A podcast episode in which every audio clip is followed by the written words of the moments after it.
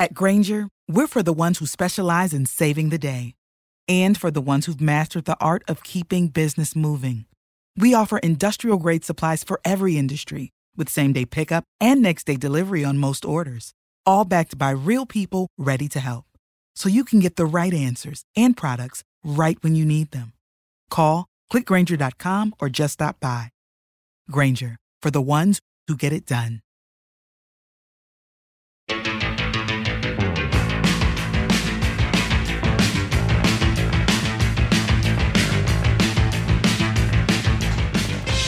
Hola, hola, hola, mis queridos rockeros, espero que estén todos muy, pero muy bien y preparados para otro episodio de El astronauta del rock, en donde recorreremos los ecos de la semana, las noticias más importantes de los últimos días en materia rock and rollera. Y les aseguro que se trata de una de esas semanas que dan placer sentarse acá frente al micrófono y darles todas, todas estas informaciones, contarles todas estas novedades que vienen sucediendo semana tras semana, día tras día. Una semana muy movida, con mucha, mucha eh, data para poder compartir de la buena, de la no tan buena. En fin, como siempre, acá estoy para poder ponerlos en tanto, al menos de lo que a mí, a mí me parece más relevante, más importante, más interesante, más entretenido. En ese sentido les digo que hablando de entretenerse y de pasarla bien a raíz de todo lo que es el rock and roll y la música, ayer aquí en casa estuvimos reunidos con mis grandes amigos, con eh, el señor Pablo Pérez, con Charlie, con el Tano y obviamente con el profesor Marcelo Foliari, esa especie de mesa redonda de los caballeros del rock and roll que eh, ustedes ya saben, los que me siguen, los que siguen el programa, el podcast, son quienes me acompañan en todo lo que es la generación, la producción y la grabación de los especiales. Especiales que siempre son muy bien recibidos. Esta semana eh, me enviaron una serie de, mensajes de distintos lugares, oyentes de distintos rincones del planeta, agradeciéndome y ponderando la calidad de esos especiales. Y cuando yo hablo de calidad lo quiero decir con eh, la mayor sinceridad y naturalidad posible. Eh, estamos hablando de una calidad más que nada humana y anecdotaria. Como cada vez que hacemos los especiales, yo siempre aclaro, nosotros no somos ni los que más sabemos, ni somos una especie de eruditos eh, sobre tal o cual banda que estemos analizando. Obviamente sabemos lo que ya sabemos por los años que tenemos de escuchar música y de las cosas que vivimos. También nos informamos y los preparamos con, con mucha dedicación. Pero yo creo que la calidad que, eh, a la que siempre hacen referencia los oyentes cuando me escriben sobre eh, lo que disfrutan. Los especiales tiene más que ver con la forma en la que los encaramos, nos divertimos muchos, recordamos, recordamos eh, tantos momentos personales en forma individual, muchos de esos momentos también compartidos, Pensemos que yo les estoy hablando de mis más queridos amigos, de esos amigos con los cuales uno ha transcurrido prácticamente la vida y en esa vida tenemos infinitas historias que están de alguna manera enriquecidas, decoradas, maquilladas por todo lo que tiene que ver con la música, ¿no? Nutridas por el rock and roll, qué sé yo, ir a recitales. Hemos escuchado quizá tal o cual disco eh, eh, en manera conjunta o quizá alguno de nosotros eh, le hizo descubrir la banda que estamos analizando en un especial a los demás o a alguno de los demás. Digo, ayer también nos juntamos porque hacía un tiempito que no nos veíamos, un par de, no sé si un par de meses, pero tranquilamente un mes y medio que no nos veíamos a raíz de, bueno, de las vacaciones, que uno se toma unos, unos descansos, entonces no nos veíamos y teníamos ya pendiente el hecho de analizar con qué banda íbamos a arrancar el año, ya lo decidimos en, esta especie, ya les digo, de reunión de directorio que hubo anoche. Eh, no les voy a decir todavía cuál es la banda, quizá en el programa que viene ya les empiezo a adelantar algo. Yo les aseguro que de todos los especiales del astronauta del rock, el que viene va a ser, em, a ver, ¿cómo les podría decir? No sé si decir el más trabajoso, pero seguramente el más difícil de analizar. Y tiene que ver justamente por la complejidad de la banda en cuestión. Lo único que les voy a decir es que es una banda que ya no existe como tal y que se los podría considerar como una especie de em, rara avis dentro de la historia de lo que es el rock and roll en todo sentido, no solo por la música, sino por la manera en lo que ellos eh, encararon toda su carrera, tanto a nivel musical como a nivel de exposición. Y eh, por último les digo que a mi entender, a mi entender, eh, es una banda que abrió las puertas a todo lo que tiene que ver con el rock progresivo a nivel rock duro progresivo. No estamos hablando de Genesis o de Emerson Lincoln Palmer. No estamos hablando de ese tipo de progresivismo o de sinfonismo para que no se confundan. Pero sin lugar a dudas es una banda que tiene, eh, creo yo, la gran virtud de haber abierto las puertas y de profundizado y de encarado todo lo que tiene que ver con el eh, rock pesado progresivo a un nivel excepcional. Estamos hablando de una banda absolutamente icónica, súper reconocida. Reconocida, quiero eh, hacer hincapié en esta palabra, el reconocimiento, que es algo mucho más profundo que el simple conocimiento o la simple fama. El reconocimiento tiene que ver con esa admiración que genera en lo que eh, tiene que ver con los fans, con aquellos que escuchamos y disfrutamos, pero también con eh, la admiración que genera en sus pares, ¿eh? en otros músicos, en otras bandas. Creo que va a ser un capítulo largo porque vamos a encarar creo que son ocho discos, no me acuerdo ahora si son ocho o nueve, vamos a llegar hasta un disco absolutamente fundamental en la historia del, rock. Eh, y bueno, hasta llegar a ese álbum vamos a tener mucho que analizar, mucha tela para cortar. Va a estar buenísimo, así que la reunión de directorio finalmente rindió sus frutos. Había muchas bandas y hay muchas bandas que tenemos ganas de hacer pero dijimos, empecemos con un hueso duro de roer, porque recuerden ustedes que, por ejemplo, nosotros ayer estábamos debatiéndonos, entre otras cosas, entre seguir con lo que era la historia de Iron Maiden, eh, que ya sería para encarar la última parte, o si no, la última parte, la segunda etapa de los Motorhead, que son dos capítulos que sin lugar a dudas en este 2023 los vamos a hacer, pero dijimos no, arranquemos con algo eh, más eh, desafiante, si se quiere, más difícil, más, más eh, profundo, que nos imponga la responsabilidad de no andar ahí hablando medio de taquito. Pero yo creo que, bueno, por eso un poco la gente cuando habla de lo que es la calidad de los especiales, creo que habla un poco de eso, creo que se refieren a la forma en que uno los hace, nos hacemos muchos chistes, nos, como les digo yo, recordamos momentos o etapas de nuestras vidas que eh, están decoradas por esto del rock and roll y que obviamente cuando contamos algunas anécdotas tienen más que ver con la anécdota fuera de lo musical que con lo musical, pero que bueno, tienen que ver con una etapa, como a mí siempre me gusta eh, eh, hablar de lo que son los entornos históricos, los momentos históricos, ¿no? Analizar un poco el contexto histórico de tal o cual banda o de tal o cual disco. Así que ya les digo, esto creo que lo vamos a hacer eh, de acá a dos o tres semanas en función del tiempo y de las agendas personales.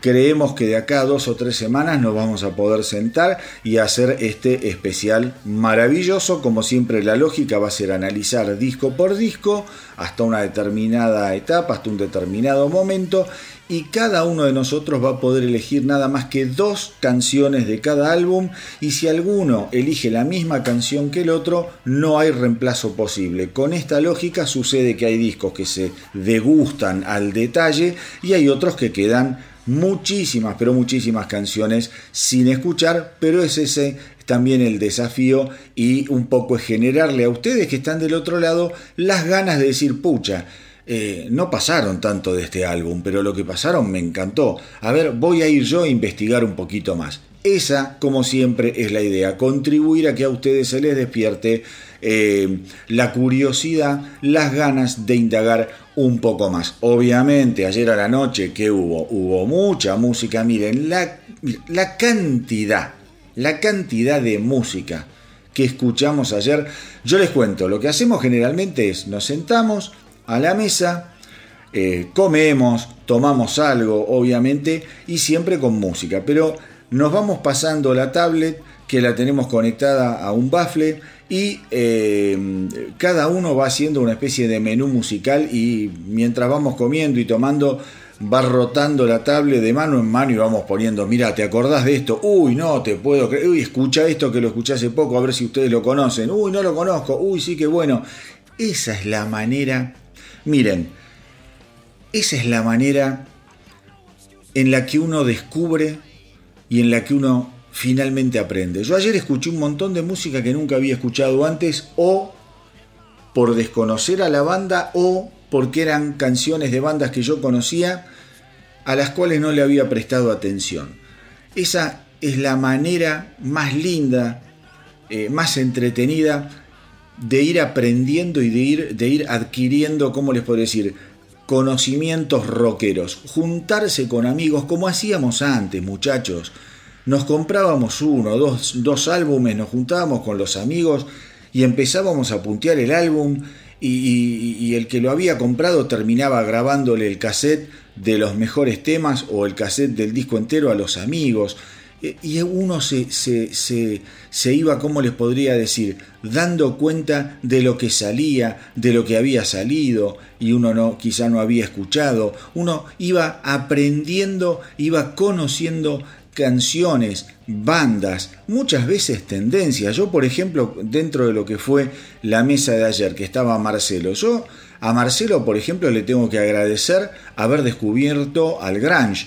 Me acuerdo que yo en esa época ya vivía solo y una noche cayó con el CD de una banda que era absolutamente desconocida para mí y cuando puso el, CD y puso play, se me abrió la cabeza y escuché por primera vez a Nirvana. Bueno, ayer era un poco así, ayer descubrí y yo les hice descubrir a ellos un montón de música, un montón de canciones, un montón de canciones eh, que mientras yo las iba escuchando, las iba agregando a lo que es la rotación de la radio de eh, El astronauta del rock, de la que voy a hablar dentro de unos minutitos después, pero ¿Yo por qué también hago eso? Porque lo que me interesa es que la radio del astronauta del rock no solo tenga los clásicos conocidos, sino que también tenga música que quizá ustedes no conozcan. Música que obviamente no la conocen porque uno no tiene manera muchas veces de escuchar todo lo que sale o todo lo que salió.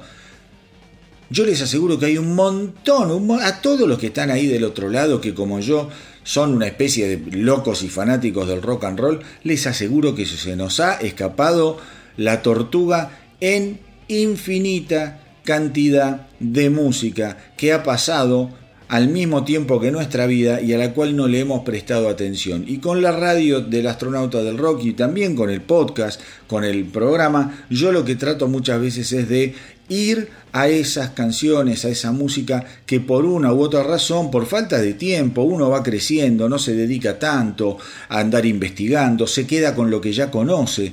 A mí lo que me interesa es justamente eso. Bueno, ayer, ayer descubrí de todo y les hice también escuchar un montón de cosas y descubrir a mis amigos eh, tantísimas canciones, tantísimas agrupaciones, yo que quizás soy el que más está dando vuelta entre lo que está pasando, entre lo nuevo, entre lo que sale, porque tengo justamente que después cumplir acá con el podcast, con el programa y poder compartir con todos ustedes la música nueva que sale.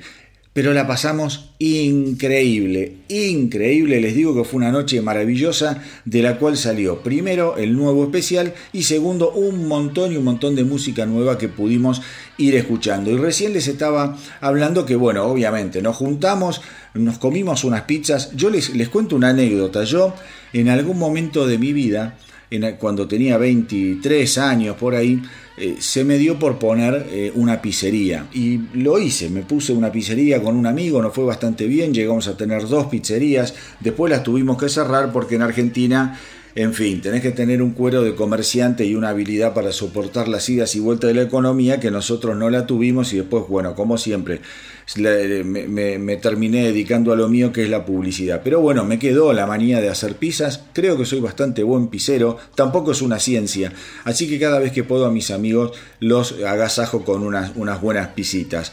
Y bueno, obviamente, cervecita, que va, que viene, que esto, que lo otro, un whiskycito, una noche real, realmente maravillosa. Y esto de, comer y de tomar fundamentalmente también tiene que ver con una noticia que leí esta semana, esas noticias que a mí me gustan dar, porque yo creo que una de, las, de, de los grandes males que tiene el rock and roll que nos hace perder de un montón de artistas antes de tiempo, lamentablemente, tiene que ver con la flojedad de espíritu, digamos, ¿no? Con las adicciones, con esas tentaciones que eh, son tan difíciles de controlar y más en un contexto como el rock and roll en el cual la permisividad está a pedir de boca. Ustedes saben que si hubo una persona que tuvo muchos problemas y que pasó años durísimos en función de su adicción al alcohol, ese fue el señor Iván Modi, el gran cantante, insisto, gran cantante de los Five Finger Dead Punch, una banda que me encanta, una banda de la cual para aquellos que les interese, si se ponen a ver el historial del astronauta del rock, hay un especial muy pero muy completo, muy interesante que lo pueden buscar y lo pueden escuchar. Esta semana, justamente como les venía diciendo, Iván Modi celebró ya 5 años, 5 años de sobriedad. El tipo tiene 43 años, está impecable. En algún momento yo me acuerdo que era muy difícil... Eh, seguirle los pasos a Iván Modi porque iba de escándalo en escándalo, suspendía shows. Me acuerdo que los Five Finger Dead Punch, eh, antes de que Iván Modi, digamos, volviera a la tierra y se comprometiera a tratar su alcoholismo, los Five Finger Dead Punch habían tenido que reemplazarlo durante una gira europea. Fue bastante, bastante triste y en algún momento hasta se especuló con la salida definitiva de eh, los Five Finger Dead Punch. Finalmente, finalmente eso no ocurrió. Eh, Iván Modi obviamente lo que estuvo diciendo que le costó muchísimo, muchísimo soportar, eh, digamos, este compromiso que tiene con su sobriedad, este renovado compromiso que tiene con su sobriedad en lo que fue el periodo pandémico. Dice que estar sobrio durante el COVID fue de lo más difícil que tuvo que encarar en su vida. Dice que él en ese momento también tuvo que leer eh, mucho eh, y apoyarse mucho en, sus, eh, ¿cómo se llaman? sus sponsors. Dice que también a él le llamaba mucho la atención todo lo que tenía que ver con el alcoholismo en la época de pandemia y la violencia doméstica. Dice que conoció muchos casos a través de las cosas que leía y a través de la gente que él conocía, que compartía lo que es todo el, ambiente de alcohólicos anónimos, cuántos problemas domésticos y de violencia doméstica se produjeron durante la pandemia a raíz obviamente del encierro, de la ansiedad y de no poder canalizar esa ansiedad a través del alcohol. Dice que en algunos casos, bueno, hubo gente que no solo recayó, sino que profundizó conductas violentas que las eh, ejercieron quizás sobre sus esposas, sus parejas, sus hijos. Dice que él mismo la pasó muy mal porque eh, él es consciente que en el fondo dentro de él hay una voz diabólica que se sienta a sus espaldas y que está siempre tratando de convencerlo eh, de que ya ha estado sobrio durante demasiado tiempo eh, y que ya ha sido él lo suficientemente bueno y que en realidad no le va a pasar nada si toma una o dos copitas. Dice que esa voz la tiene y él sabe que, que, existe dentro de él y que es muy difícil de combatirla y que ni se imaginan lo difícil que fue durante la pandemia. Realmente, realmente eh, a mí me gusta dar estas noticias porque, a ver, eh, y esto lo digo con, con total, a ver, conocimiento, conocimiento de causa en un nivel, quiero que se entienda esto, muchísimo, muchísimo más pequeño, ¿no? Eh, digo, infinitamente más pequeño. Yo tuve mi banda de rock, yo anduve mucho por la noche, siempre en el underground, por eso digo, muy pero muy pequeño. Anduve mucho en la noche y, y, el ambiente del rock, el ambiente de los recitales, estoy hablando además de principios de los años, eh, fines de los años 80, principio de los 90, una Buenos Aires dura, de piedra. Era tremendo lo que pasaba eh, en, la noche de Buenos Aires. Hoy en día ya la verdad que no podría decirles cómo es la onda porque no, no la frecuento, pero es difícil porque vos tenés que salir a tocar, estás fuera de tu casa, tenés que pasar eh, fines, yo en ese momento eran fines de semanas entero, que tocabas un viernes, después tocabas un sábado, después un domingo, después la noche sigue. Imagínense que si en ese momento a nosotros con nuestra banda se nos abrían las puertas del infierno en, un nivel muy chiquitito, pero muy complicado de, de manejar, yo ni quiero imaginar lo que puede ser para estas grandes estrellas de rock and roll en donde el infierno se les sirve en bandeja eh, día tras día, semana tras semana, noche tras noche. Yo por eso siempre trato de dar estas noticias con eh, la intención de dar un buen mensaje a todos aquellos chicos que quizás están eh, colgando un instrumento por primera vez y están escuchando el, astronauta del rock y quieren salir a rockear y comerse el mundo. Saben que lo pueden hacer, pero lo pueden hacer eh, tomando con moderación. Yo no digo que no van a fumar algo raro, obviamente lo van a hacer, que de tanto en tanto no van a ir un poquito más allá, pero sepan algo, sepan algo. las drogas, el alcohol no avisan cuál va a ser la noche, cuál va a ser el momento en el que te vas a terminar transformando en un adicto. Te pasa. Es como la gota que rebalsa el vaso y vos no te das cuenta. Y ya después el agua siempre termina cayendo afuera. Por eso eh, a mí me gusta dar eh, e-, estas noticias. Para también aquellos músicos o aquella gente o esas personas que escuchan y que quizás están enroscados en algo feo, que sepan que hay salida, que también tiene que haber un montón de voluntad, que tienen que pedir ayuda. La primera ayuda que tienen que pedir si tienen un ser querido, un familiar, es abriendo eh, las compuertas de la vergüenza, tirando las paredes quizá eh, o, las murallas de, esa vergüenza y confesando que tienen un problema y esas personas que a uno lo quieren, yo les aseguro que les van a dar un, abrazo y le van a decir, bueno, dale loco, dale loca, vamos, vamos a buscarle la vuelta. Y tienen que poner un poco de voluntad, un poco de fuerza, un poco de ganas, y entre todos esos poquitos van a generar un montón, un montón, un montón de voluntad que los va a ayudar a empezar a salir de aquello eh, tan feo que tiene que ver con las adicciones. Lamentablemente hay gente que no sale pero por eso a mí me gusta tanto hablar de los tipos que lo logran, de los tipos que lo pueden hacer, que pueden salir adelante, que dicen, bueno, ¿saben qué? Yo puedo ser lo que soy sin toda esta porquería en mi cuerpo, sin toda esta porquería en mi organismo. A mí no me define lo que soy y no me define mi talento, eh, no me define en mi profesión lo que yo me meto. Sepan que no. Por eso yo quería empezar hoy eh, este episodio del astronauta del rock hablando sobre todo lo que tiene que ver con esta lucha permanente del señor Iván Modi, al que realmente, pues una persona a la que admiro muchísimo artísticamente, le deseo que ese diablo que tiene eh, en su espalda y que lo tienta, que bueno, que nunca, que nunca termine por convencerlo.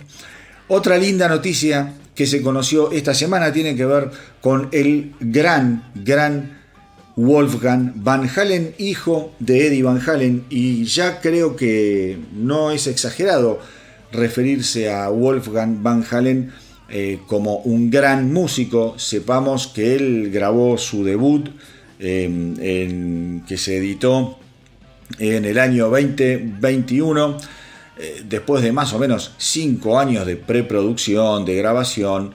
Eh, lo grabó todo él solo, yo ya lo he contado, él hace todas las voces, la guitarra, batería, bajo, teclado. Bueno, el muchacho ha mamado quizá de una de las más grandes tetas del rock and roll, que es la de su padre eh, Eddie Van Halen, y ha mamado una leche de, muchísima calidad, porque el disco debut de Wolfgang Van Halen es, más allá de eh, que él lo grabó y lo produjo todo es una maravilla musicalmente, canciones muy gancheras, muy, muy bien hechas, muy, muy, en el sentido muy bien hechas de lo que es la canción canción típica, radial, linda. Hay canciones duras, hay canciones un poco más eh, reflexivas. La verdad es un trabajo que yo lo ponderé muchísimo aquí en el astronauta del rock. Ya está prácticamente, y con esto tiene que ver la noticia, terminado el segundo, el segundo álbum eh, donde él vuelve a tocar todos los instrumentos dicen que él muchas veces siente que algunas personas intentan, ¿cómo les podría decir?, ir en detrimento y, hablar en, eh, digamos, de, en, mala manera o, calificarlo de mala manera, como no como una virtud, sino como un defecto, esto de grabar solamente él todos los instrumentos, pero dice que, bueno, él se crió de esa manera, trabajando solo y que lo puede hacer y que él siente que eh, es la, mejor manera por ahora de trabajar, pero que obviamente después él sale de gira y tiene unos músicos maravillosos y yo la verdad tuve la suerte no de verlo en vivo personalmente, pero sí tuve la suerte de ver muchos shows en los que eh, él toca con su banda y la banda es una banda de rock hecha y derecha y es realmente increíble eh, de, de, ver cómo suenan, cómo interpretan las canciones él trabaja eh, desde, ese, desde ese punto. Tengamos también en cuenta que es un chico que se crió adentro de un estudio de grabación. Eh, Eddie Van Halen tenía su propio eh, estudio donde grababa, donde maquetaba, donde hacía los discos de Van Halen y él se crió ahí adentro, con lo cual no hay ningún secreto en lo que es un estudio, una consola, producir, arreglar, en fin, es el hábitat, el ámbito en el que él se mueve. Eh, obviamente él habla muy bien de su banda en vivo, pero dice que en el estudio él se divierte además muchísimo, muchísimo. Eh, eh, grabando por su cuenta. En cuanto a lo que podemos esperar de su nuevo álbum, él dice que bueno, va a sonar siempre un poco similar porque, eh, digamos, a lo que él hizo, porque obviamente él también en este caso compone, dice que el material eh, es, está un poquito también eh, más influenciado por lo que está pasando hoy en día musicalmente, como yo les dije, es un disco que sale mucho más rápido, el primero le, tardó cinco años en producir y en poder hacerlo, este va a salir con un par de años de diferencia, entonces eso quizá va a estar mucho reflejado en la forma de componer en cuanto a lo que tienen que ver las, eh, las, tendencias actuales musicales.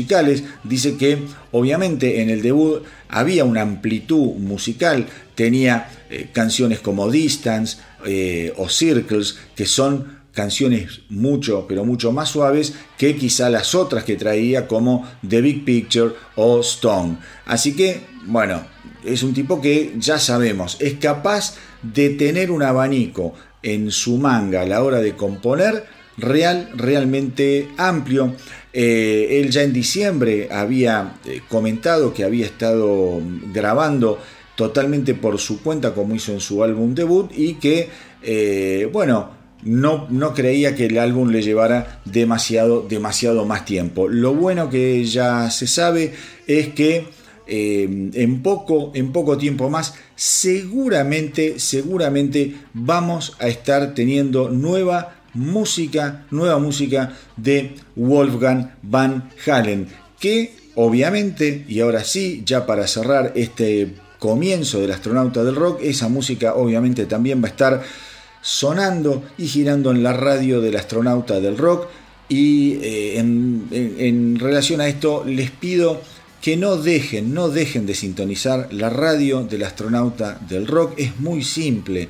O se meten en la página del astronauta, eh, ahí van a ver el reproductor o directamente en el Instagram van al link de la biografía, el link de la página de entrada del Instagram y ahí van a tener acceso también al reproductor. Ese reproductor pueden copiar la dirección y ya se lo dejan como un favorito. Es una radio espectacular. ¿En qué sentido espectacular? Van a escuchar música de todo, de todo tipo, música que otras radios les aseguro que no pasan.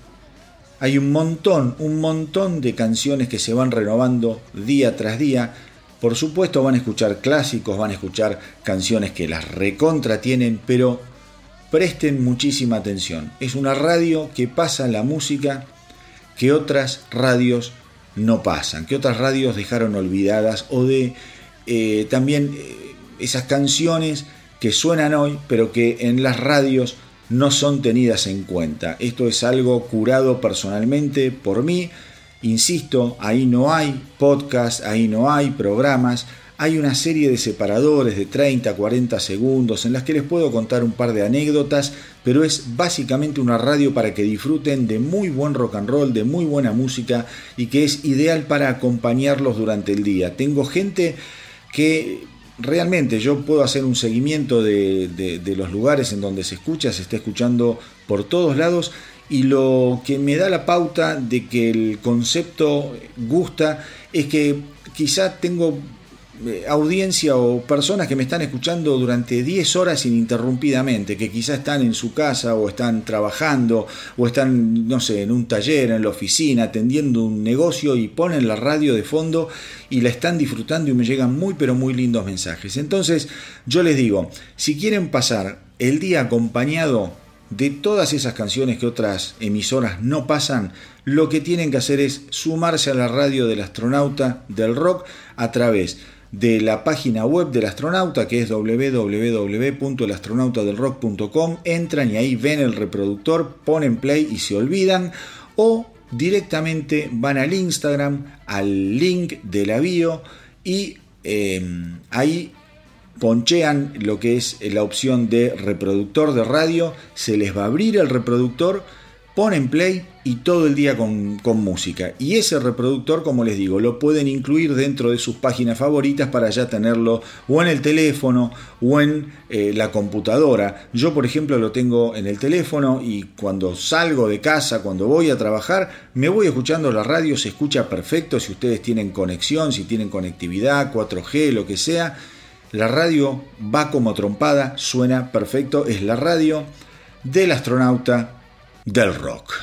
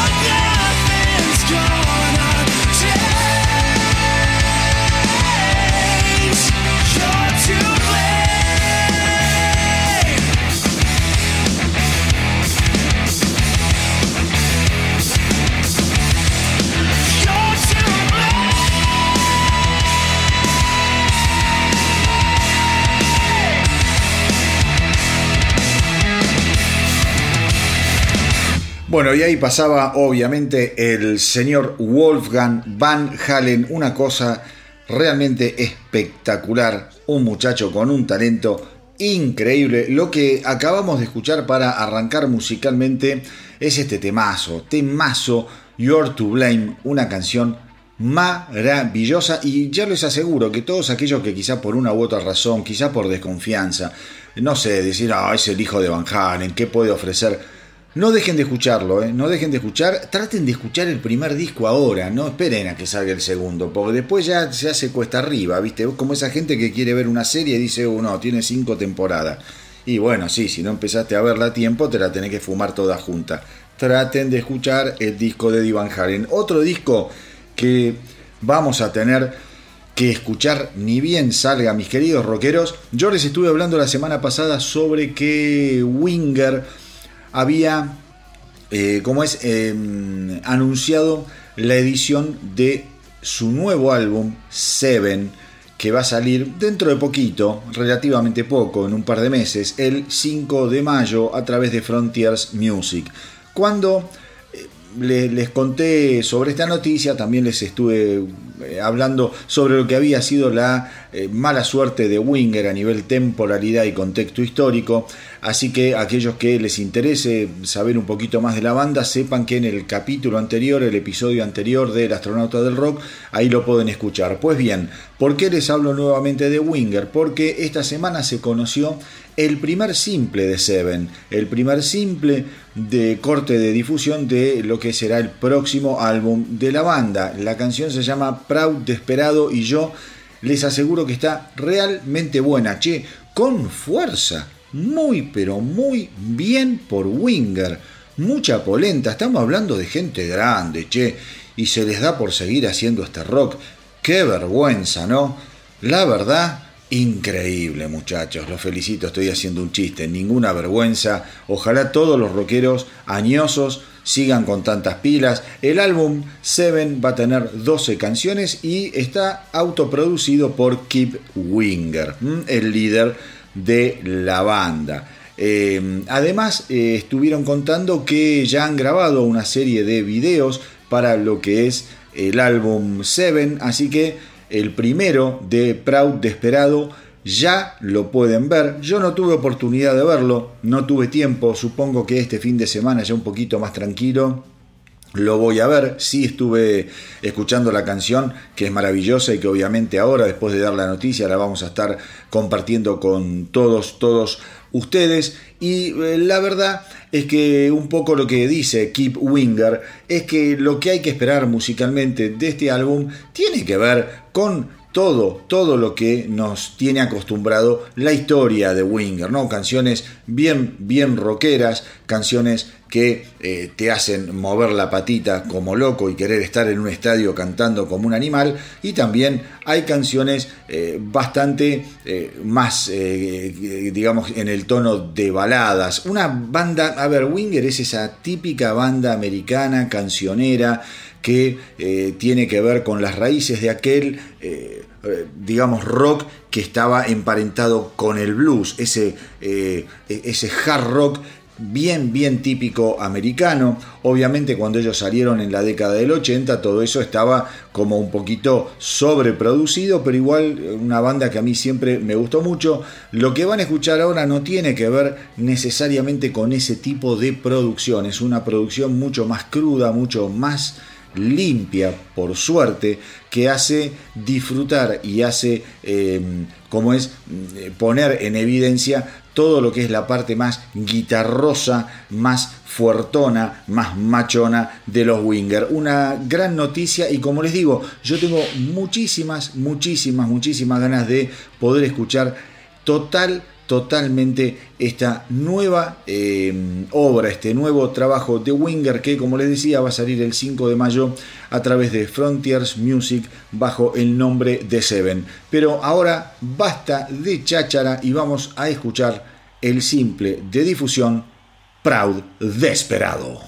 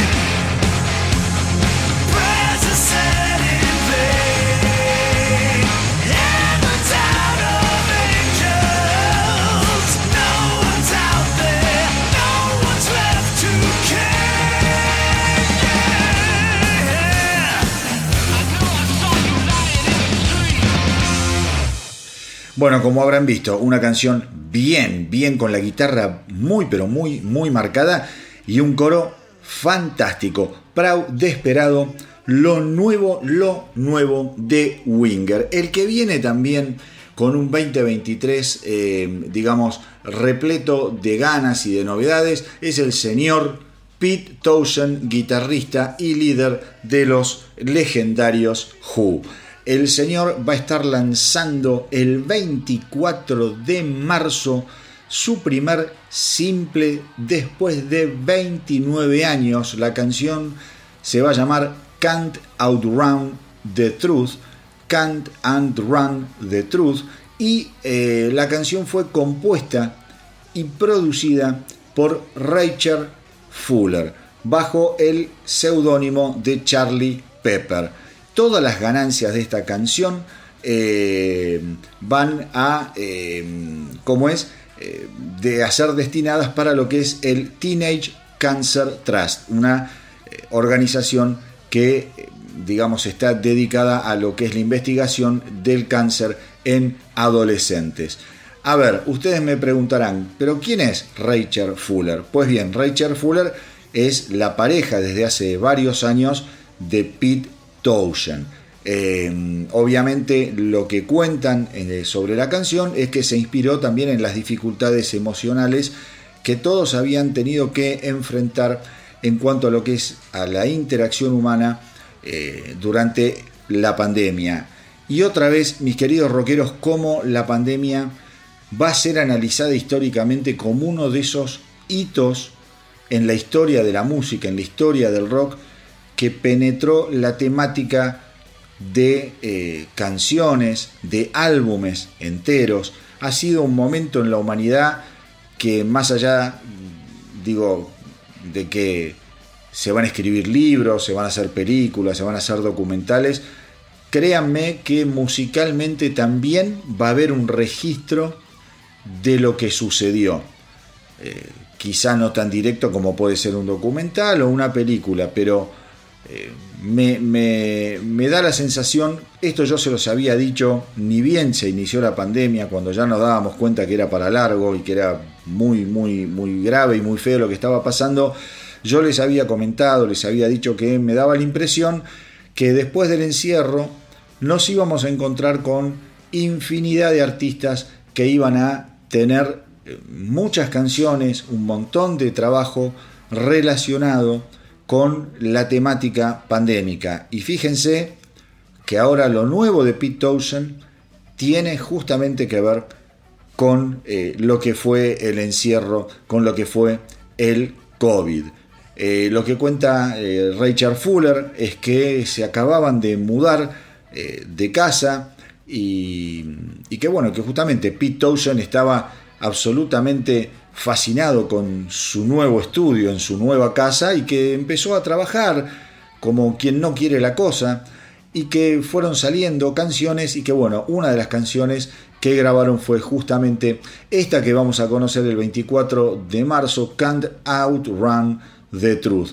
¿Se va a venir disco solista de Pete? Yo creo yo creo que sí. La verdad que yo hoy al, comenzar el programa les estaba, les estaba hablando sobre lo que fue la reunión de anoche acá en casa. Y miren cómo son las cosas. De la nada empezamos a poner canciones de los discos solistas, de los álbumes solistas de Pete Townshend. Y qué obra maravillosa que tiene. Yo sé que hay mucha gente que Pete Townshend solista quizá no le gusta, que quizá hay una etapa de los Who que tampoco es muy disfrutada por algunos de los fans. Yo creo que Pete Townshend es un tipo complicado, es un tipo raro, es un tipo errático, es un tipo que ha también tenido que lidiar con muchísimos problemas de adicciones, como hablábamos también anteriormente, pero que así todo ha sido capaz de generar una obra realmente maravillosa. No sé, no sé si llega a sacar un disco ahora, qué repercusión puede llegar a tener eh, ni, ni, ni, qué sé yo, ni, ni, ni de qué lado, ni, ni cómo, eh, cómo lo va a encarar, porque Pete es un tipo que puede venir con las guitarras a todo volumen o puede venir con un colchón de sintetizadores, es un tipo que además está eh, muy, ¿cómo les podría decir? Muy metido en todo lo que tiene que ver con la música clásica, con la orquestación. Eso también le viene de lo que fue su primer matrimonio. El suegro, el primer suegro de Pete Townshend era un director de orquesta, ahora no me voy a acordar cómo se llamaba, era un compositor, director de orquesta maravilloso, y es quien también a él le hace eh, descubrir que el rock podía convertirse en algo más y de ahí obras como Tommy, como Cuadrofenia y como muchas canciones de los Who en sí mismas que tienen un tratamiento con instrumentaciones que quizá van un poquito más eh, allá de lo que es el rock and roll o, los acordes, esos power chords que Pete Townshend hizo famoso como quizá ningún, ningún otro. Así que sepamos que dentro de muy poco, el 24 de marzo, Can't Outrun, Outrun the Truth, Can't Outrun the Truth va a ser el nuevo simple de Pete Townshend solista. En ese sentido también les tengo que contar que mm, Roger Daltrey, cantante de The Who, estuvo hablando esta semana en función de que le consultaron sobre qué se podía esperar en, cuanto a nueva música de los Who, algún álbum nuevo. Y la verdad que Daltrey fue muy sincero, dice, no, tiene ningún tipo de sentido, dice, ¿cuál es el punto de sacar un álbum a esta altura? Eh, sacamos eh, en el 2019 un disco que está muy bueno y la verdad no hubo interés, no pasó nada, no movió nada. Dice, no sé por qué, pero la gente no tiene interés por la música nueva en estos días, la gente quiere escuchar la música antigua. Dice, no sé por qué, pero es así. Yo cuando comenté esta, esta música, cuando comenté esta noticia en el Instagram, muchos salieron al cruce de Daltrey y, ponían y contestaban, em, comentaban que no, que no es así, que la gente todavía quiere escuchar música y que tienen que seguir grabando. Yo soy más de la teoría para lo que es gente como los Who. Pensemos que Daltrey tiene 79 pirulos.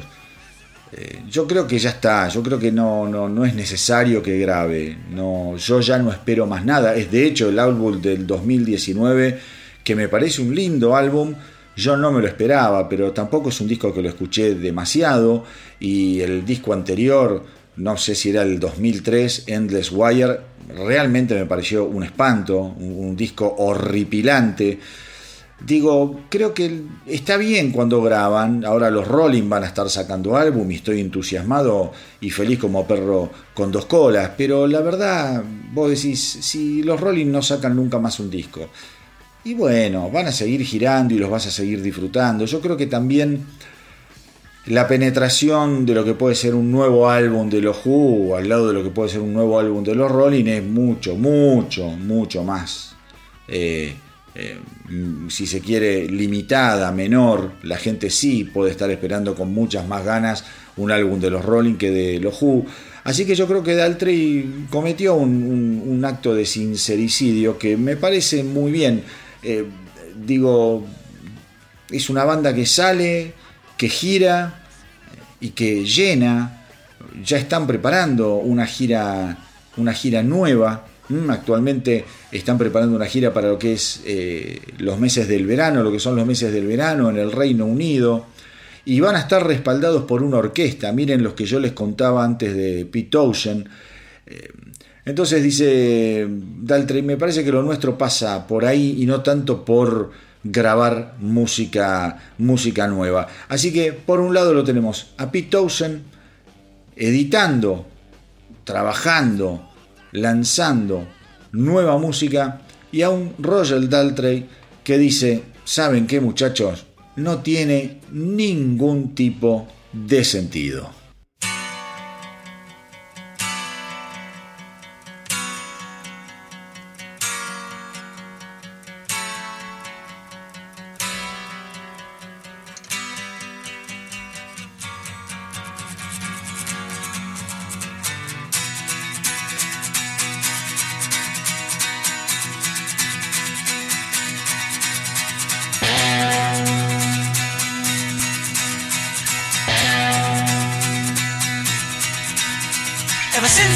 a young boy, I played the silver ball.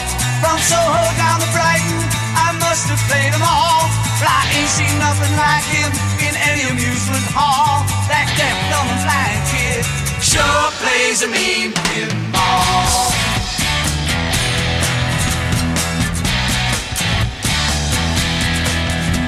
He stands like a statue, becomes part of the machine.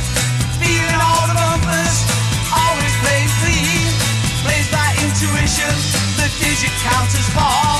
That a mean pinball.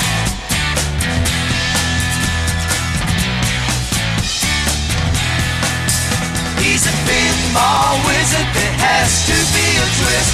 A pinball wizard's got such a.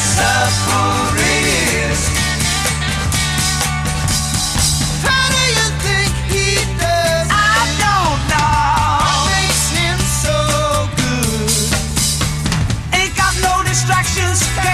no buzzes and bells.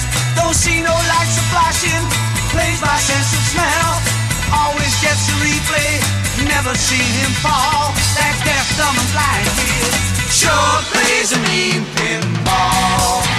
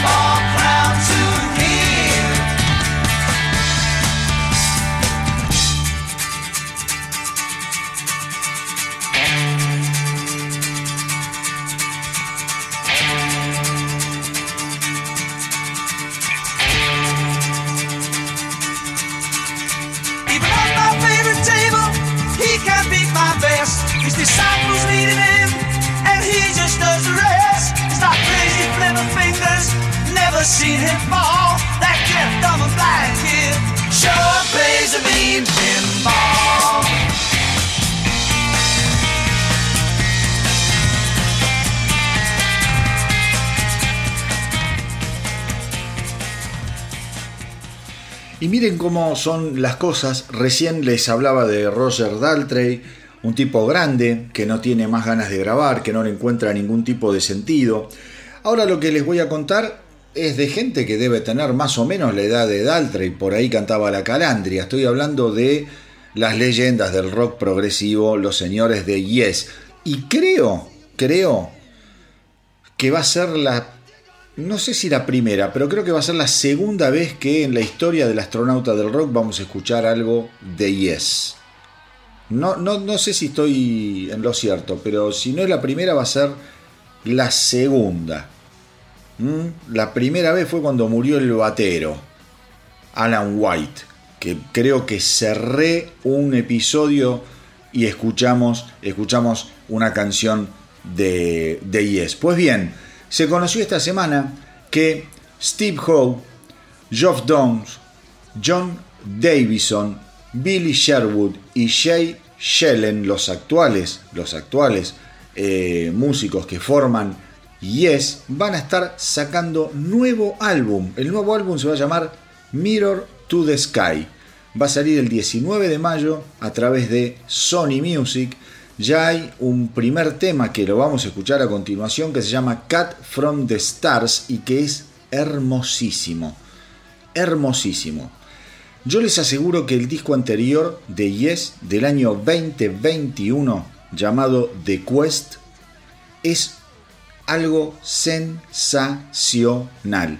Es una obra maravillosa, un pedazo de música un pedazo de música que es para sacarse el sombrero. Como yo digo cuando voy a un restaurante y me sirven bien, digo un buen plato de comida. Bueno, un buen plato de música. Steve Howe estuvo diciendo que este nuevo álbum es muy importante para la banda. Tengamos en cuenta que Steve Howe es un maestro de la guitarra, es productor, digo, un animal. Justamente eh, lo que dice es que trataron de mantener la continuidad en lo que es el enfoque musical que ellos habían establecido con este álbum del 2021 que yo recomiendo tanto llamado The Quest, pero que eso no quiere decir que se hayan repetido.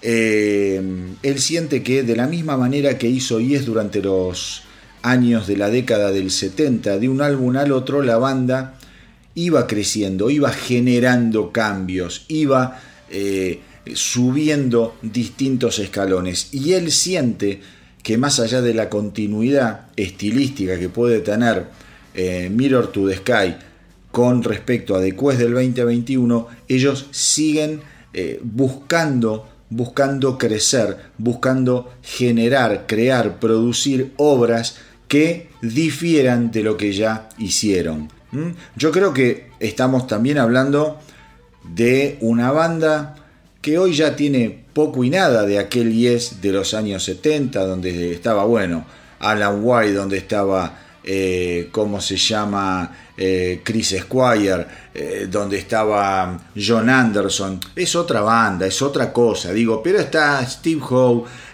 bueno, Geoff, Downs, que viene tocando hace una bocha de tiempo. Entonces, digo, bueno, más allá de todo, la esencia de lo que es la música de Yes, uno la puede, la puede encontrar. Yo creo que lo que hace hoy Yes es mucho más amigable que lo que hacía en Topographic Oceans, por ejemplo. Esos discos imposibles con canciones que te duraban un lado entero del disco y que tenías que tener una paciencia muy pero muy personal y unas ganas de escucharlo y unas ganas de meterte en ese mundo que no, todo lo, no todos lo, tienen, no todos lo tenían. A mí fue una banda que siempre me fascinó, me costó, sí. Yo era más de la, digamos, River Boca, digamos que yo era más de Genesis y no tanto de Yes.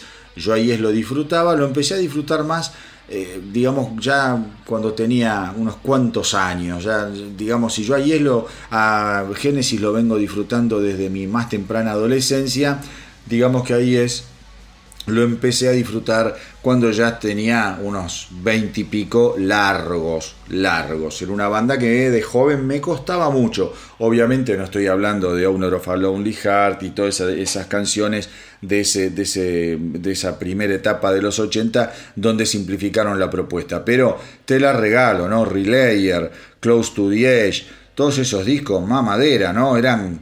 Tenías que sentarte y tener unas ganas de escucharlo como... ¿Cómo te podría decir?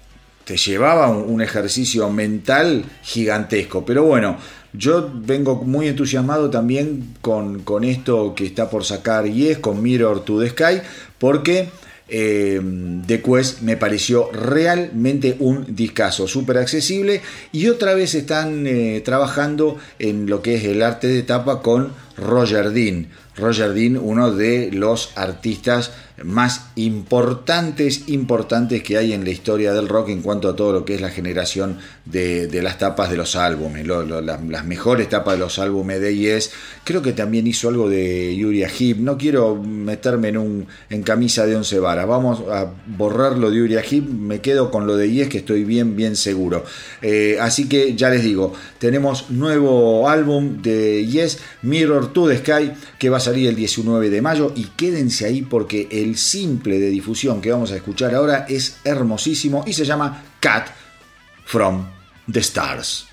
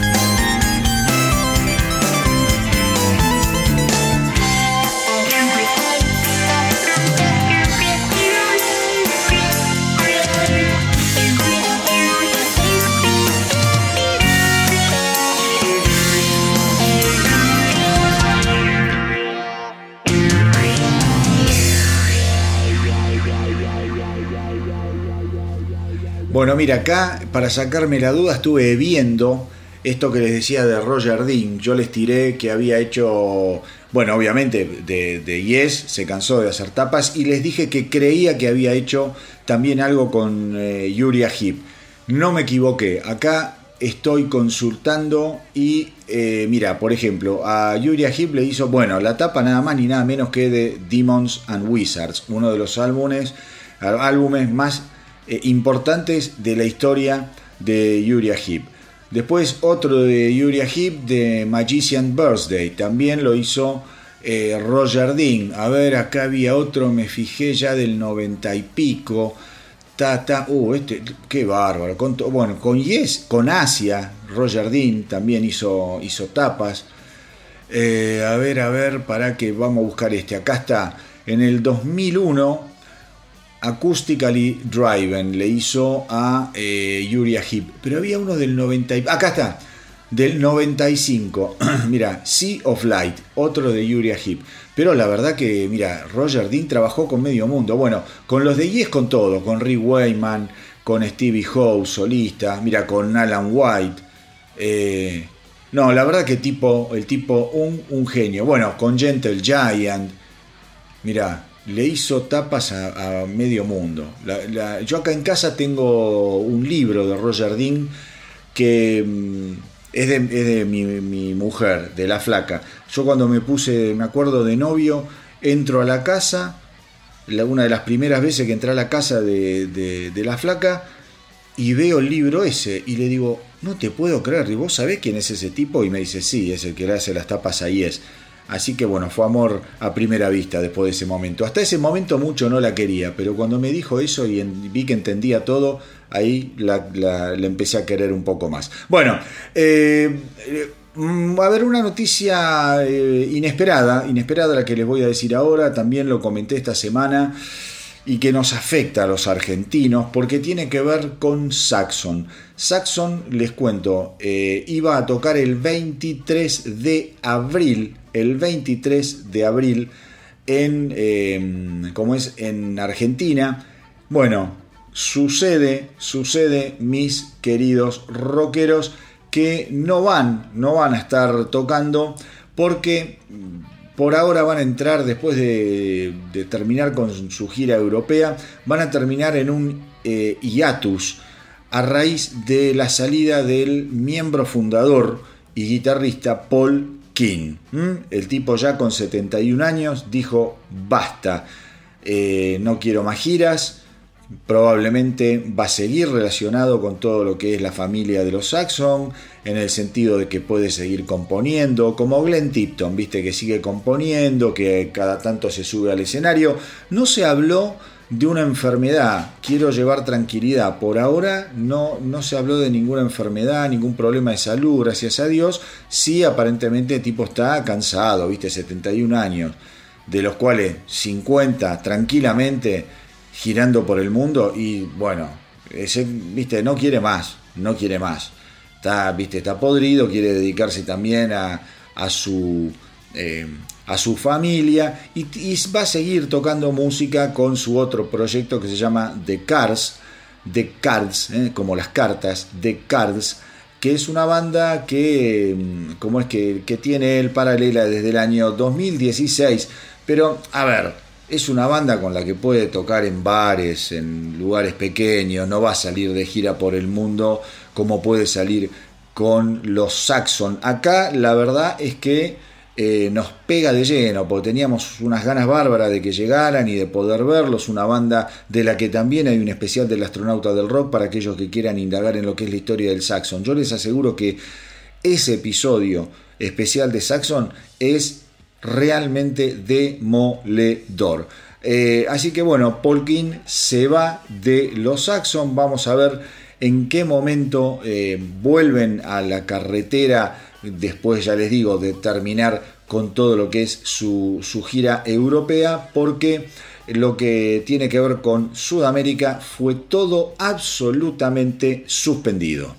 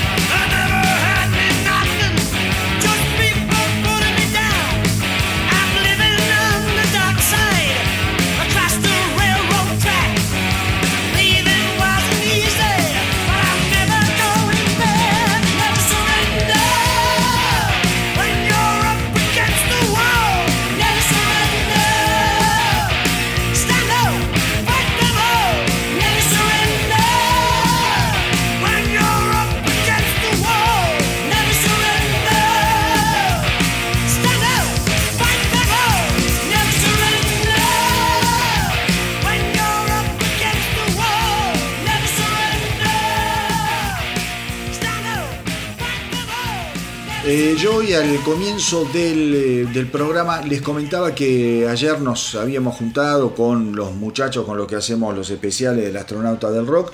Entre ellos estuvieron Marcelo y el Tano. ¿Y por qué hago referencia en este momento justamente a ellos dos? Porque el día jueves, ayer fue viernes cuando nos juntamos, el día jueves, la noche anterior, ellos fueron testigos de lo que fue eh, The World Tour, la gira que están haciendo los Motley Crue con los Def Leppard y que los trajo acá a la Argentina en el Parque Sarmiento.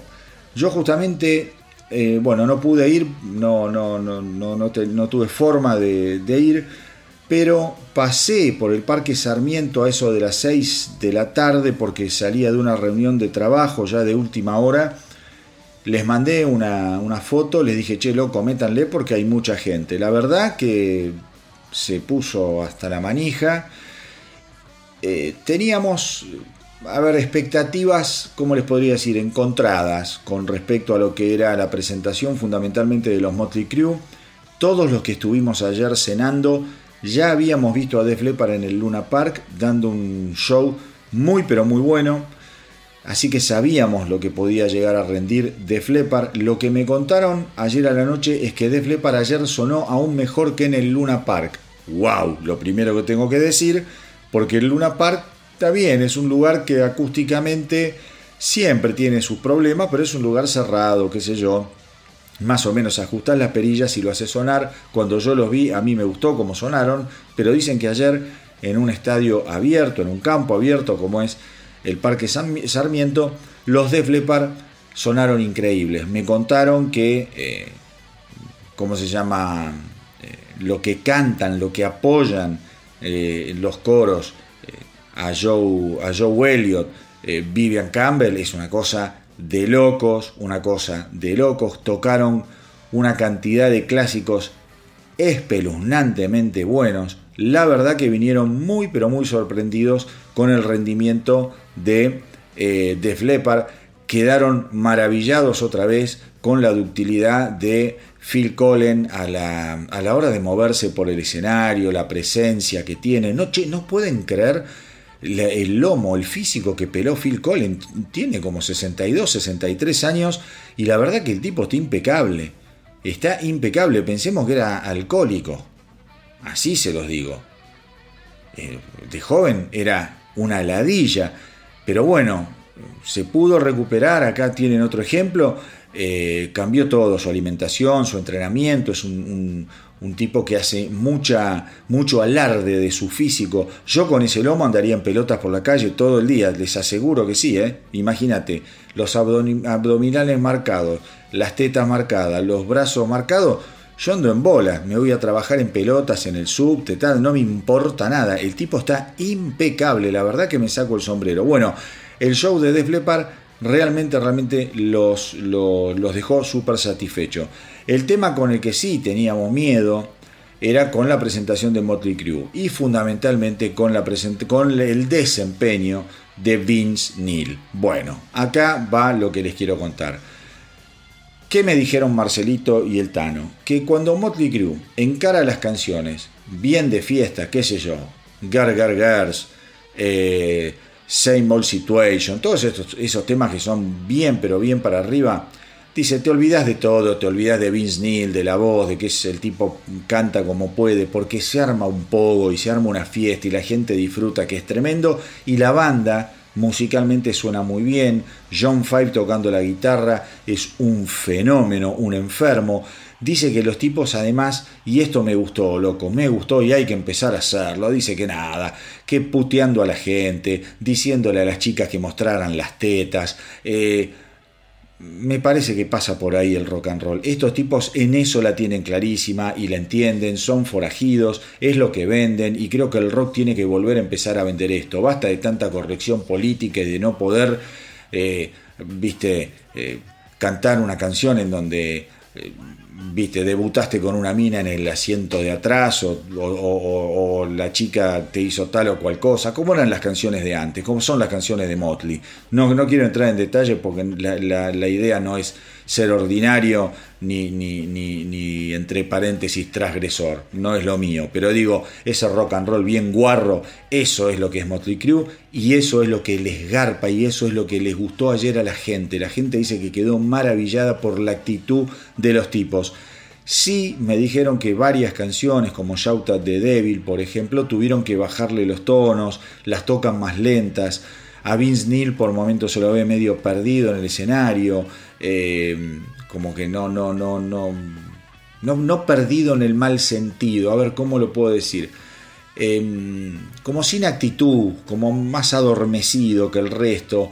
Dice que la, la, la onda de John Five y Nicky Six es brutal, que están moviéndose, riéndose, interactuando, pero bueno, ya sabíamos que Vince Neil podía dar hasta un cierto punto y que yo sepa, el aire, el aire argentino no es eh, revitalizante, eh, ni mucho menos, con lo cual era de esperar que sucediera lo que viene sucediendo con los Motley, que dan un show musicalmente de muy buen nivel, muy divertido, dice que las imágenes de las pantallas eran realmente muy pero muy bien logradas y que eh, después, bueno, Vince Neil va donde lo lleva la marea y que a veces le pega a la nota y a veces no le pega demasiado a nada, pero que como experiencia, como noche de rock and roll, dicen que fue realmente una noche de festejo absoluto. Dice que la gente estaba muy pero muy enganchada, muy pero muy contenta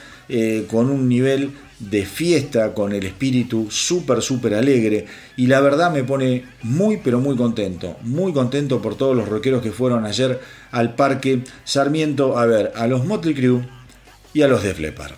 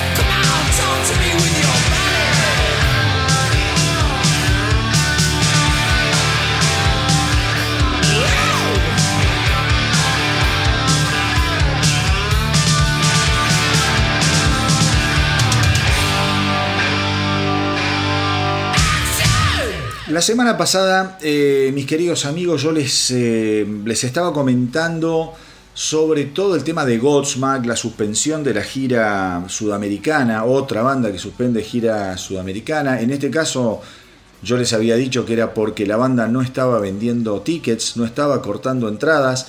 Eh, y esta semana la banda siguió, siguió porque, a ver, uno da las noticias y dice, bueno, ya está, pero hay todo, hay, hay noticias como que rebotan y que se amplifican con el correr de los días.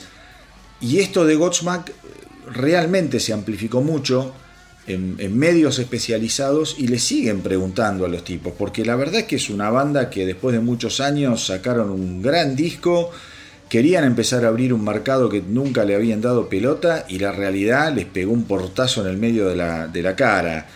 Esto también es una, una llamada de atención a muchas bandas que quizá tenían pensado algo similar, conquistar Sudamérica. Vos imaginate que hoy ya no se venden tantos discos, con lo cual cada mercadito que vos puedas ir abriendo, cada entradita que vos puedas eh, vender, eh, es, digamos, es una entrada de dinero que viene a reemplazar toda la, la, guita, todo el dinero que vos no podés hacer con la venta de discos. Entonces esto es como un, una llamada de atención a un montón de bandas que están queriendo ampliar sus, eh, sus ingresos para poder reemplazar lo que ya no, no, no ganan con los discos. Pero bueno, eh, les consultaron justamente al baterista de Godsmack, a Shannon Larkin, eh, si, digamos, hay planes, hay planes para retomar la gira esa, para en algún momento hacer un replanteo, y la verdad es que dice, mira, eh, la verdad es que no, no, no, no estamos, es muy reciente la suspensión de la gira como para estar pensando en ir a Sudamérica. No pudimos ir cuando lo propusimos, lo suspendimos una, hace una semana. No me pueden estar preguntando si ya estamos pensando en ir en algún momento. Hoy por hoy la verdad es que la situación no da. Somos enormes en Estados Unidos, una banda estadounidense, la radio nos difunde muchísimo, acá llenamos, nos va bien, tenemos realmente eh, mucho éxito, eh, pero a nivel mundial está claro que no tenemos ese impacto. Miren qué sincero eh, el tipo, miren qué sincero, dice, nosotros para colmo somos una banda que no somos de andar grabando demasiados videos ni, ni, ni de hacer declaraciones muy rimbombantes, no, lo nuestro es la música. A nosotros nos gusta destacar por la música. Dice, pero la verdad es que lo que nos pasa en Sudamérica no es solamente, o, no es, eh, no, no, hay que enquistarlo nada más que, que, en América del Sur. A nosotros también nos pasa cuando vamos eh, a Australia.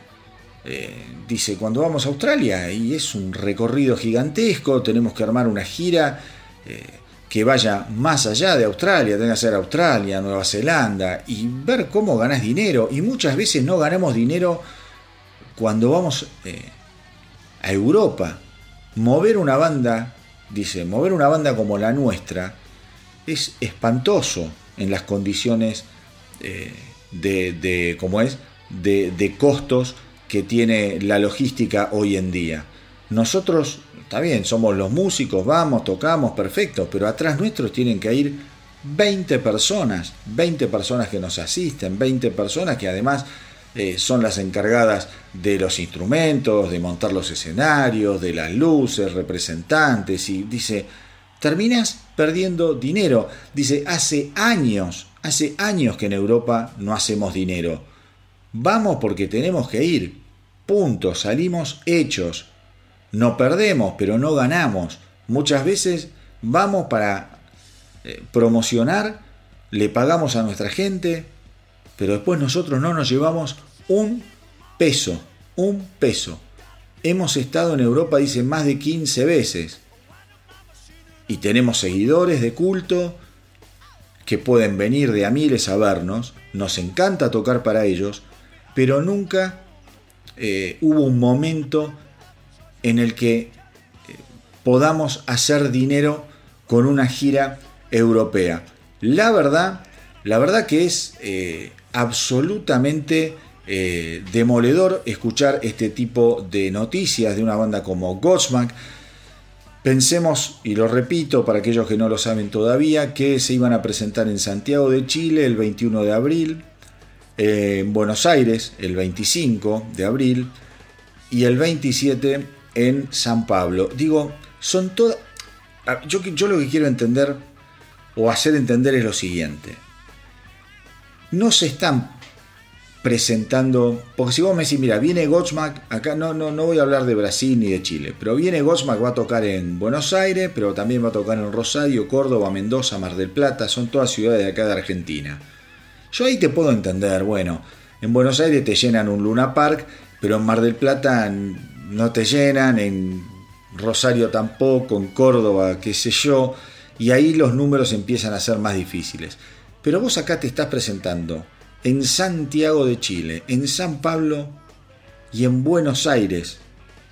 No hay manera, no hay manera, tiene que estar la cosa muy rara como para que una banda diga pierdo plata yendo a esas tres mega ciudades en Sudamérica. La verdad, me llamó muchísimo, muchísimo, muchísimo la atención.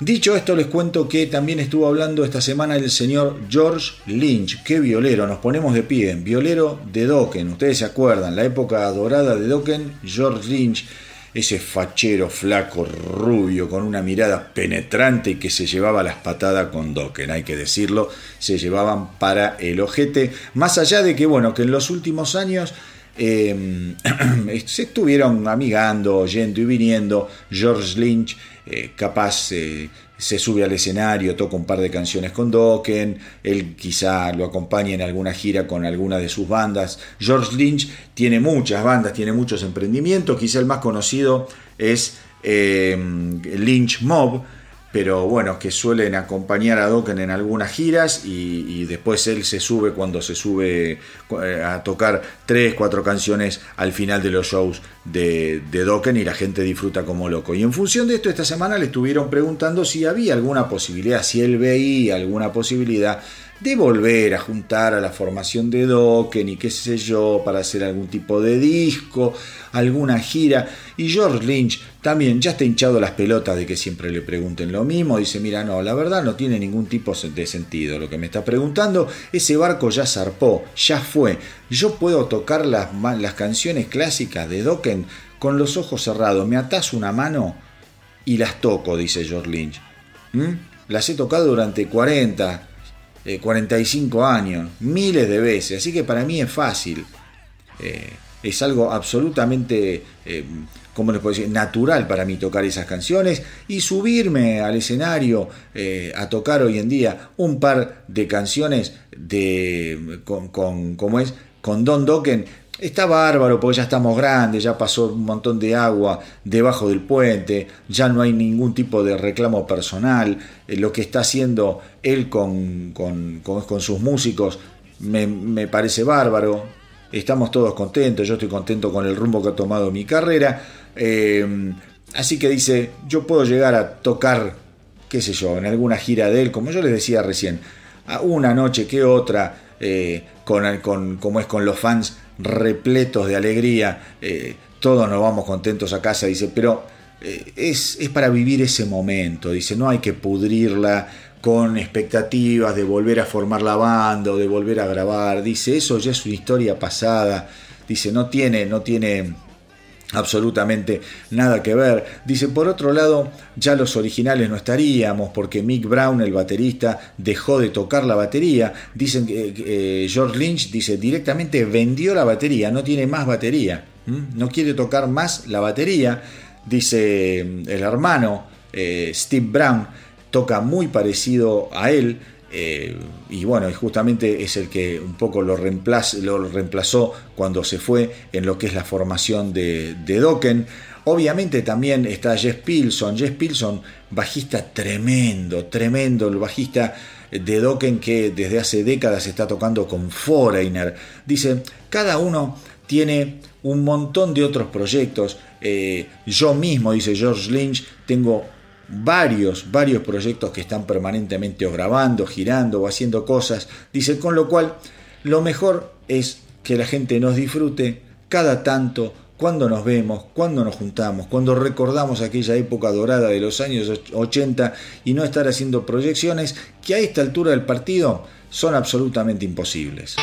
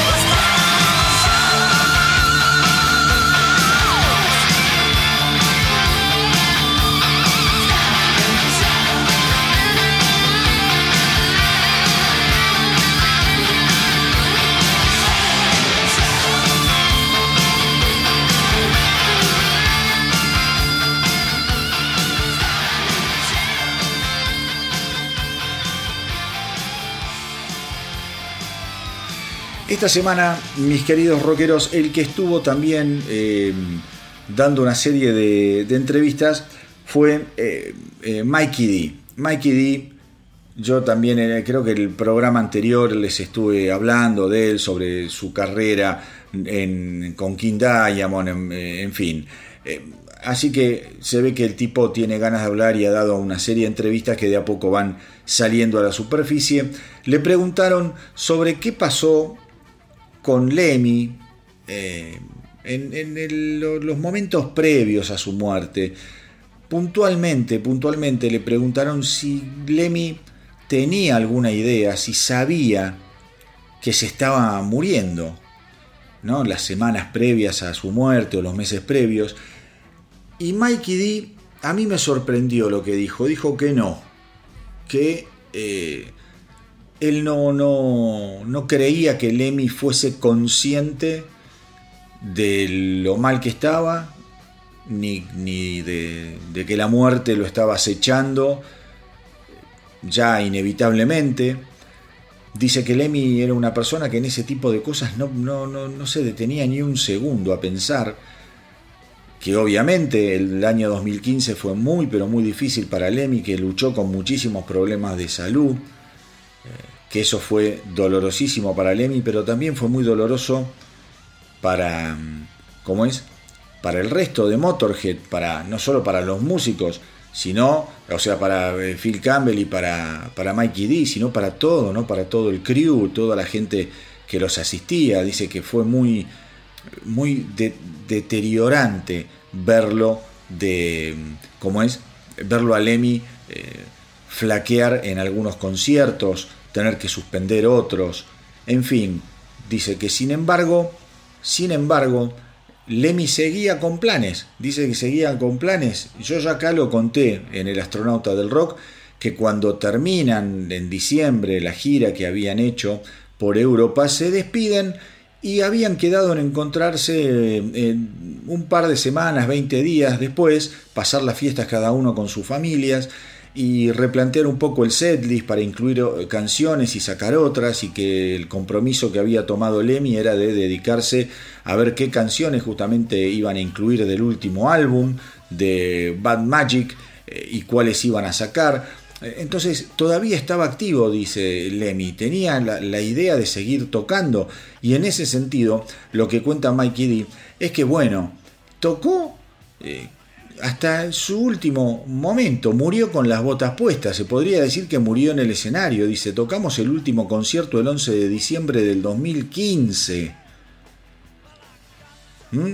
Y Lemmy se moriría dos semanas después.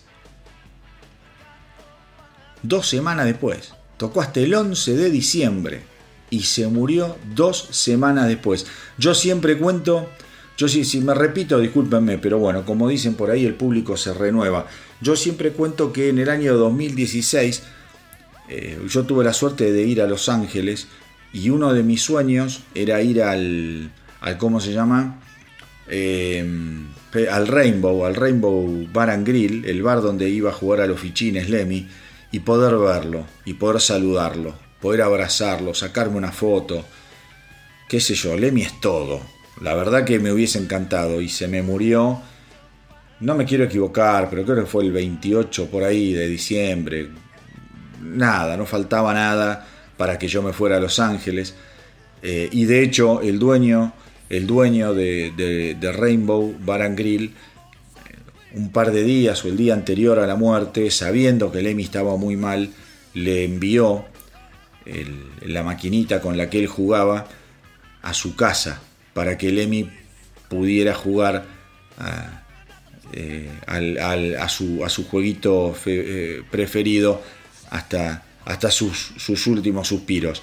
Eh, nada, pero no, a ver, cierro el tema. Fui, pude ir al, al Rainbow Bar and Grill, estuve hablando de Lemmy con, con una, una de las chicas que nos atendía. Un momento muy lindo, muy emotivo, un lugar fabuloso. Si aquellos, si aquellos que están escuchando, alguno anda por Los Ángeles o tiene planes de ir, no dejen de, de ir al Rainbow Bar and Grill. Es un, no, no esperen encontrarse con, con, no sé, con un Planet Hollywood, con esos restaurantes, viste, muy muy eh, floripondio, muy finoli, no, esto es un bar eh, con un montón de memorabilia de, de rock, con imágenes de Lemmy, obviamente, pero de un montón de, otra- de otras estrellas de rock.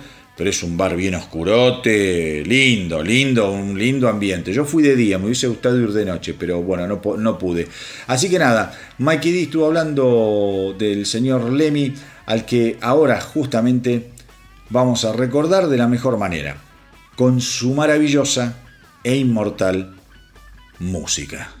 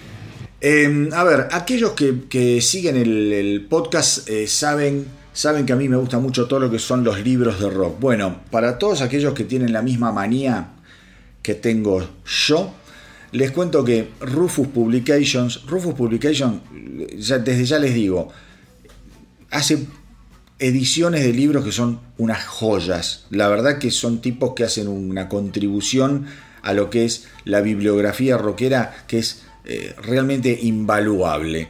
Pues bien, ahora han anunciado el tercer título de lo que es una nueva serie de libros en blanco y negro llamada Retratos, que va a presentar nada más ni nada menos que a Iron Maiden cubriendo, cubriendo los años, los años en donde emerge con mucha fuerza la banda con el cantante Paul Diano y esto me encanta.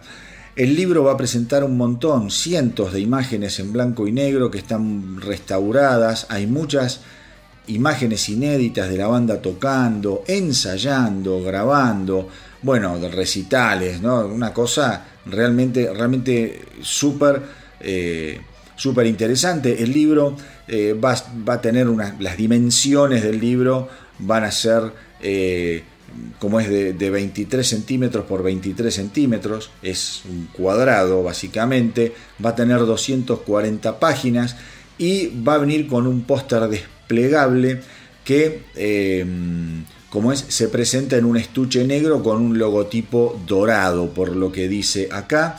La edición principal viene en 666 copias numeradas. Muy bien, 666, muy bien. A pesar de no ser de la era de Diano, pero está, está muy bien, se, los perdono.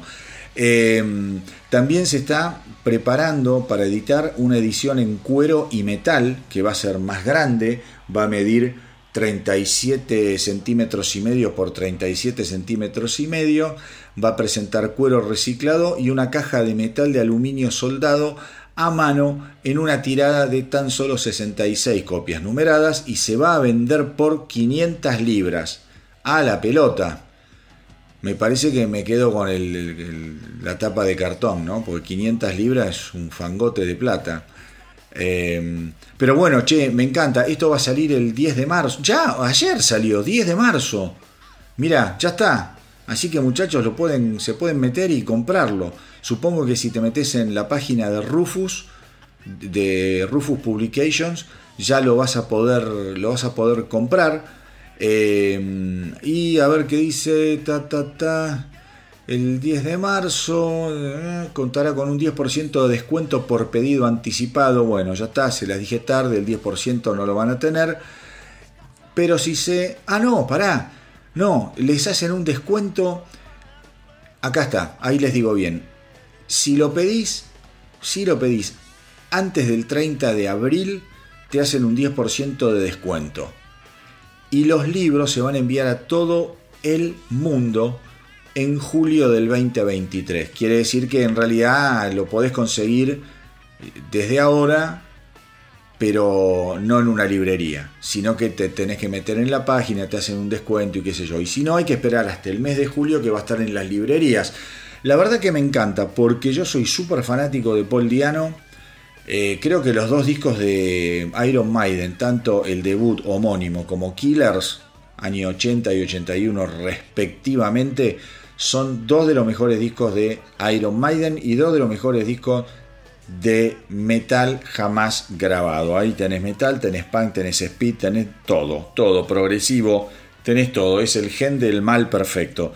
La verdad es que, que, es un notición y este libro ojalá en algún momento, en algún viajecito que pueda salir, si lo veo Baratelli, me lo compro. No te voy a gastar 500 libras ni a patadas, pero si encuentro la otra edición a un precio razon- razonable, me lo, me lo compraría. Por más 23 por 23 centímetros, lindo, lo lees, lo dejas de adorno en una mesa, me cierra por todos lados. Así que bueno, buenísimo. Además me encanta porque ahora hay como una revalorización eh, de todo lo que fue la carrera de Paul Diano a raíz de que estuvo mucho en las noticias por sus problemas de, piernas. Creo que viene a la Argentina. No tengo muy claro la fecha ni nada, pero creo que va a estar visitando la Argentina.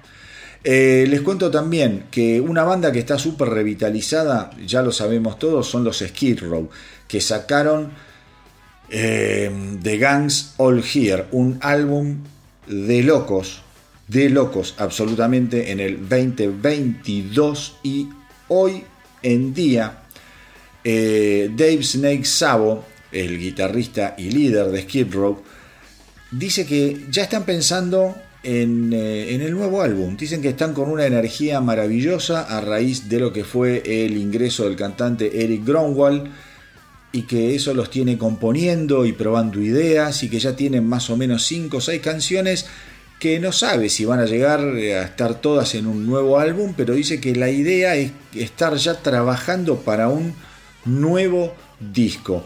Así que otra banda, otra banda que eh, viene con una energía y una potencia maravillosa.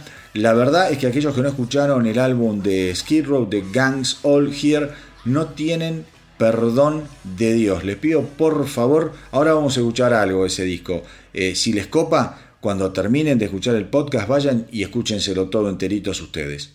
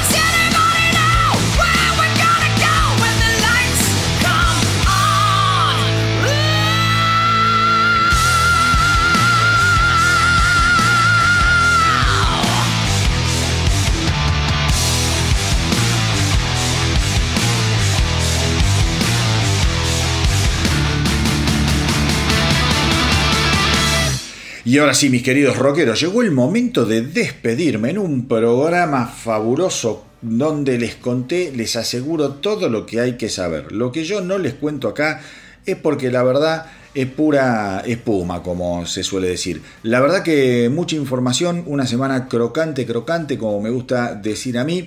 Pero bueno, como todo eh, en esta vida, eh, también el astronauta del rock tiene que concluir, tiene que llegar a su final. Espero que lo hayan pasado tan, pero también como yo. Eh, recuerden eh, hacerme el aguante en Facebook, en Instagram, en el canal de YouTube que están dando bárbaro. La verdad que le tengo que agradecer un montón a la gente porque visitan, comentan, me- se va generando una onda de suscriptores recontra, recontra interesante.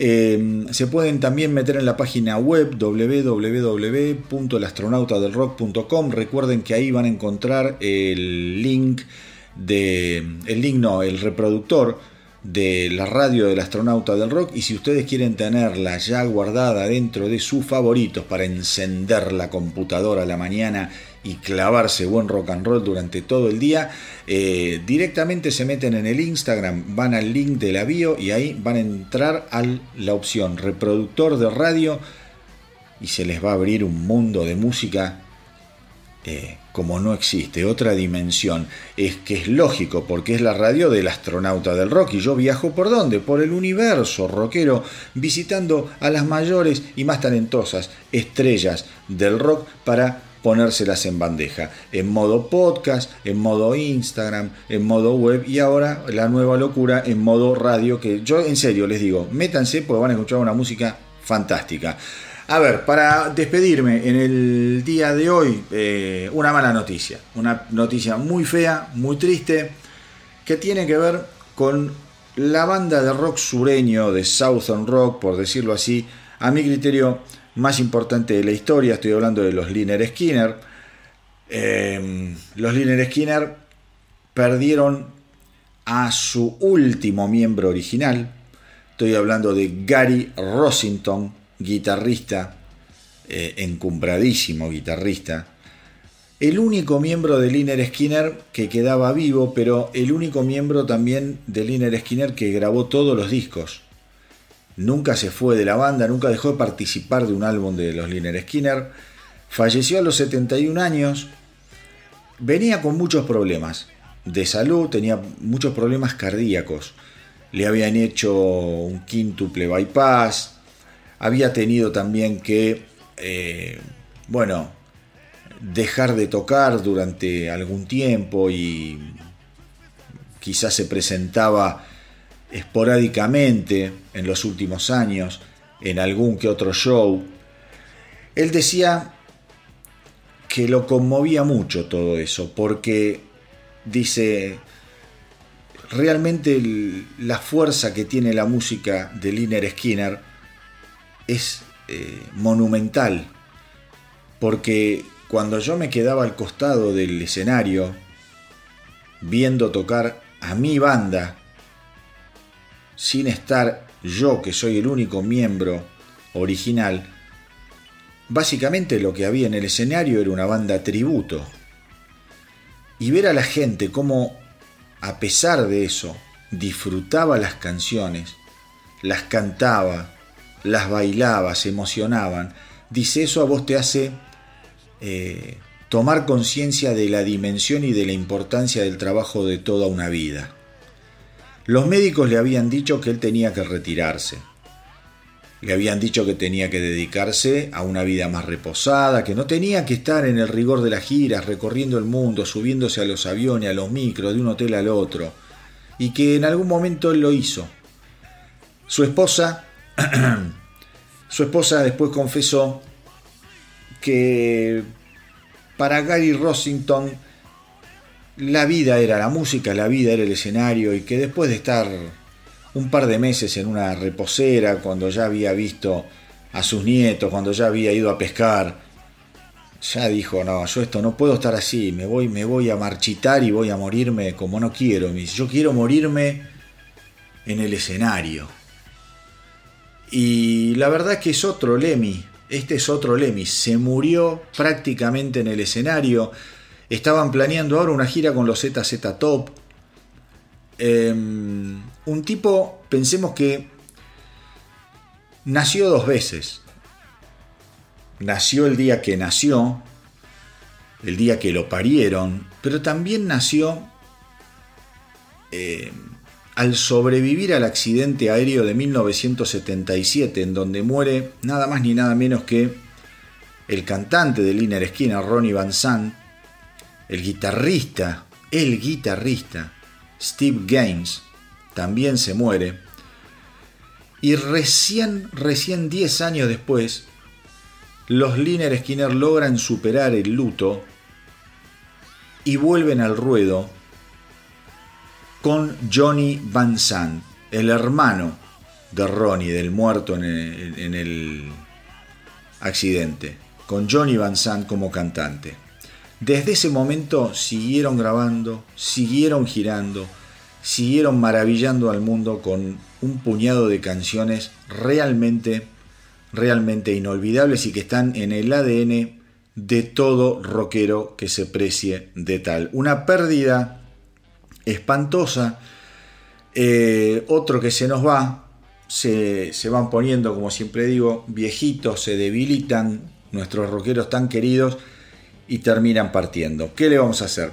Así que hoy quería recordar a Gary Rossington, guitarrista y miembro original de los Liner Skinner, que veremos, quizá la banda sigue, yo creo que es una banda que tranquilamente puede seguir, las canciones son letales, realmente son letales, y con eh, Johnny Van Sant, digamos que, eh, qué sé yo, que la sangre de los Liner Skinner de alguna manera sigue corriendo por las venas de la banda. Así que desde acá mi recuerdo y mi homenaje a Gary Rossington. Y como siempre les digo, mis queridos rockeros, hagan correr la voz para que nuestra tripulación no pare de crecer. Espero que les haya gustado el episodio de hoy. A mí me encantó hacerlo y compartirlo con ustedes como siempre. Gracias por estar ahí.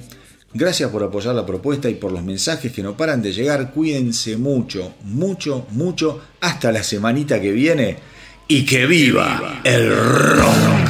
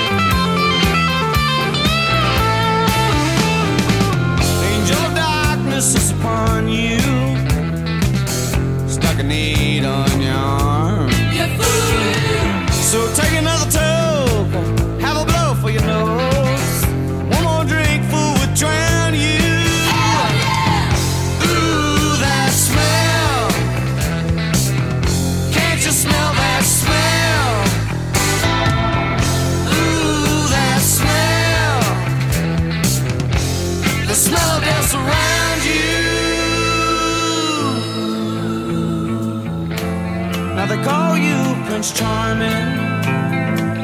Can't speak a word when you're full of blues. Say you'll be alright come tomorrow, but tomorrow.